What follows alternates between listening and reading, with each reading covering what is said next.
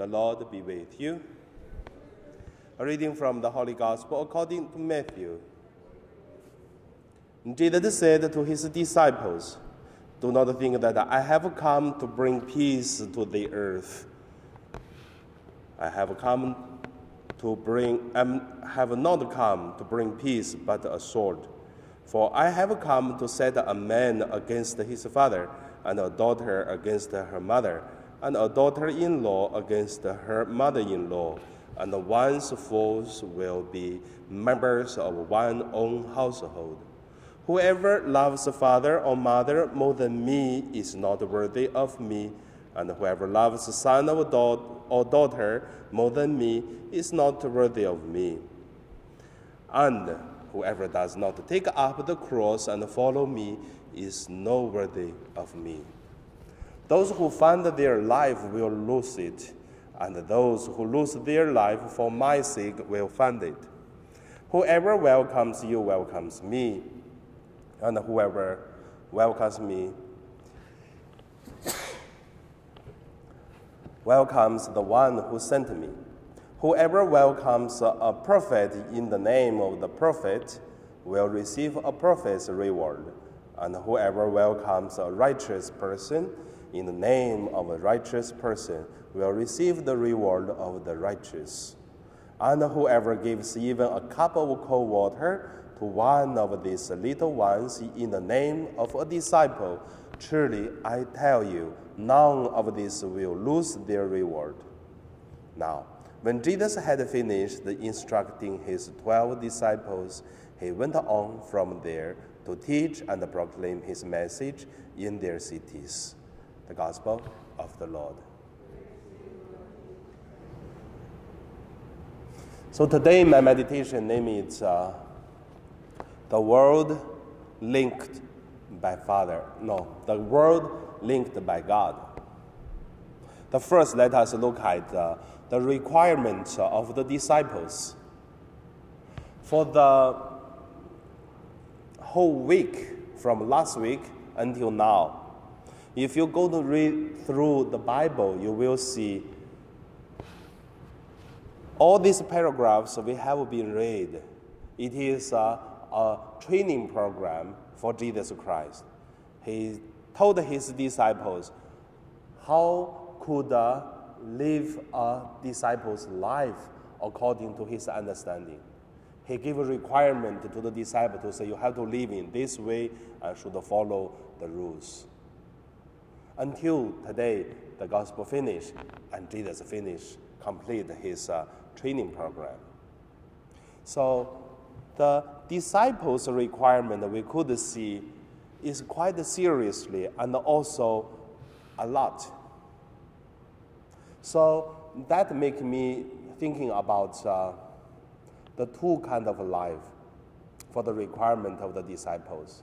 The first is uh, the people who give up family, give up their uh, career, give up their things they normally live and then to go to follow God, to become a priest, become a sister, become a full-time voluntarily doing mission in other country, or full-time for voluntarily to do something.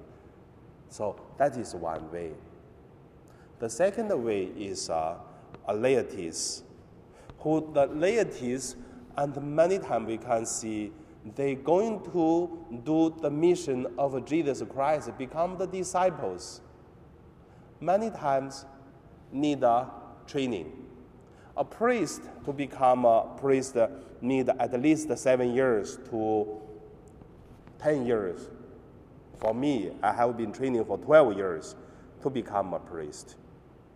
And then the Christian church is short, not that long. Normally, three or four years they become a, a minister in the uh, Christian churches. But uh, they do study after they become a minister in the Christian churches. Means they get another chance, they continue study. But the Catholic is uh, for once over all to study. Later on, by your interest, you can continue to study. But however, there is a training. And then for the laities to do some uh, disciples' work, and also need preparation in the Catholic, especially because normally a laities in Catholic Church do uh, disciples uh, missionary work. Firstly, finance support. Secondly, family problem. And thirdly, do you have the skill? You have a good heart to serve, but doesn't mean uh, you are able to help. So in Hong Kong, it's quite good. I would encouraging you to looking for some uh, examples in Hong Kong, priest, sister, and also some laities who would uh, be your model to look at what you can do. So that's the first, the requirement to become disciples. If you go home, also I would uh, recommend you to read again Gospel of Matthew chapter 9 and then 10. There's a whole paragraph, the two chapters talk about how can become a disciples of Jesus. Like, uh, do not bring this, do not bring that. You, know, you have to do this, you have to do that. There are lots of things.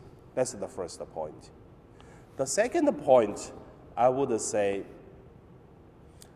God, it is the one lead the mission.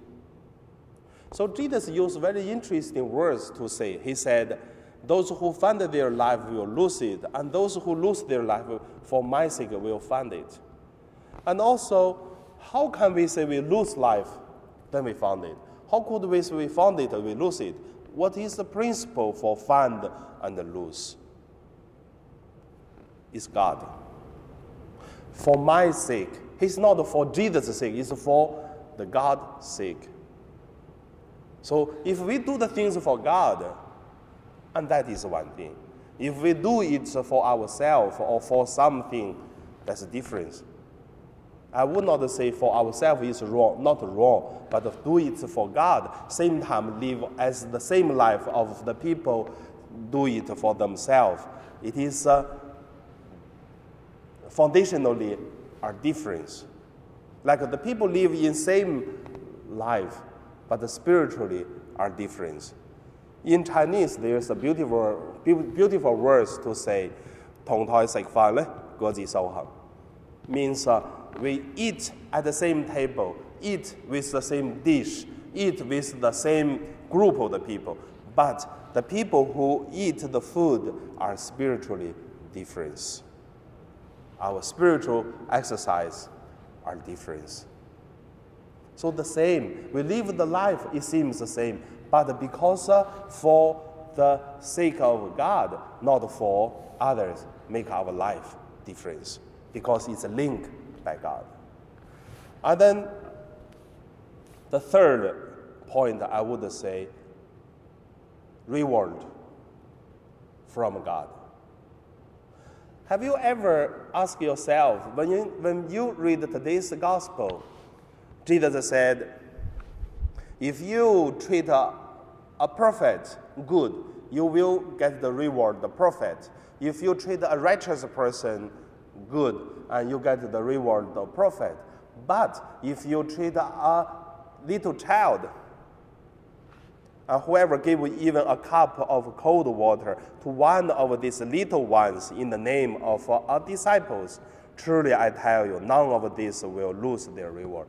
So why is uh, the the little ones, little ones means nobody, means uh, not important people.